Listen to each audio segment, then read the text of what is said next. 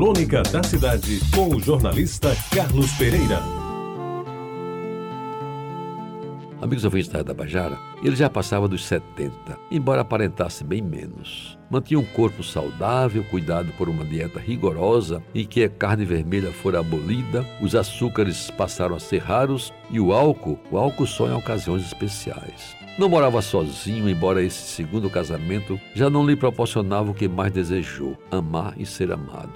Esses dois casamentos fracassados que tinham lhe dado muitos momentos de amor e de gozo, cinco filhos e nove netos de sangue, além de dois de coração.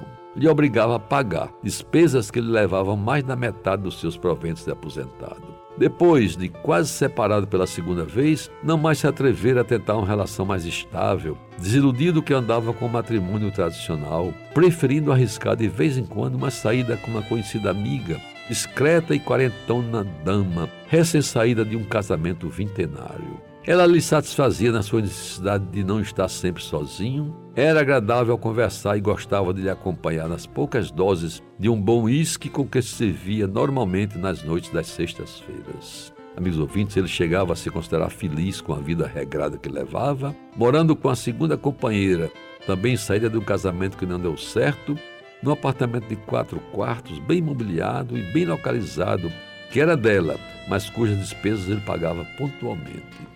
Mas em alguns momentos sentia que lhe faltava algo mais novo e estimulante, que lhe tirasse um pouco daquela mesmice de vida. Alguma coisa relacionada com sexo, mais vibrante, mais jovem, mais quente, até para testar a sua capacidade de ainda sentir novas emoções e vencer certos desafios para os quais nem sabia mais se estava preparado.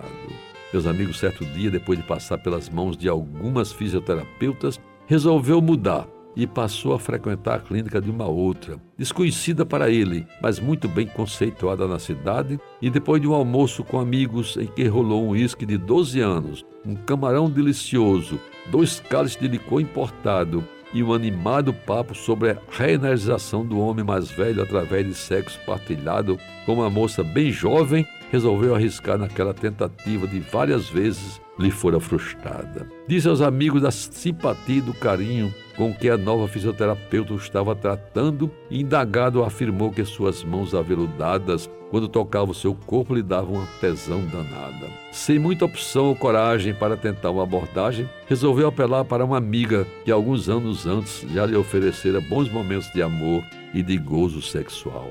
No telefone, do outro lado da linha, uma voz quase madura atendeu e ele, perdendo o medo, acertou que dentro de uma hora se encontrariam num determinado local da praia. De lá arrumariam para um ninho qualquer do amor, agora tão desejado. De repente, não mais que de repente, sem receio de que alguém os visse, afinal de contas seu casamento era praticamente de fachada, não tinha contas a ajustar com ninguém. Estava desfilando na orla em direção à estrada de Cabedelo, atingindo aquela área em que os estabelecimentos moteleiros proliferam.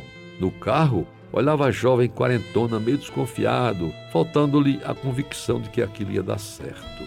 Foi conversando com a acompanhante, tirando informações sobre sua vida, fazendo-se de homem bem austero, conselheiro e até protetor da jovem, que aceitara o convite por carência de amor, como ele. Então ele ficou sabendo que ela tinha feito a universidade, que era moça independente e voluntariosa. Trabalhava em uma boa empresa de onde tirava os seus ganhos para viver confortavelmente. Tinha apartamento próprio, automóvel seminovo e uma vida tranquila. Saíra de dois casamentos que lhes deram dois filhos e muito pouco amor. Precisava de sexo e gostaria de conhecer um coroa, principalmente se fosse casado ou separado, como era o seu caso. Não saía com rapazes, sobretudo se fossem ricos, pois eles normalmente queriam fazer coisas que ela não aceitava e às vezes vinham cheios de álcool e até de drogas. Uma vez aconteceu e não foi nada bom, disse ela ao setentão, cada vez mais interessado naquela narrativa. O caminho foi percorrido rapidamente e, com o desenrolar da conversa, ele nem sequer notou que já estavam na porta de um motel. Entraram e, depois das preliminares, antes de que as coisas propriamente ditas começassem a acontecer, ele resolveu perguntar sobre a vida dela. E ela lhe disse onde trabalhava, quem era o seu chefe e quem eram os diretores da empresa, todos seus amigos e velhos conhecidos. Meus amigos, foi como se diz uma ducha de água fria no início daquele encontro. Passado o susto, tudo aconteceu. Amor aos montes, sexo total e tão desejado e tão esperado. E após as conversas que sempre acontecem depois de uma sessão de amor e sexo vibrante, ele, orgulhoso e plenamente satisfeito consigo mesmo, sentindo-se capaz de satisfazer uma mulher com 30 anos a menos, aconteceu o terno e carinhoso abraço de dois corpos, com tantos anos de diferença, enlaçados de cabeça aos pés, sorrindo juntos, como há muito não se via naquele ninho de amor. Você ouviu Crônica da Cidade, com o jornalista Carlos Pereira.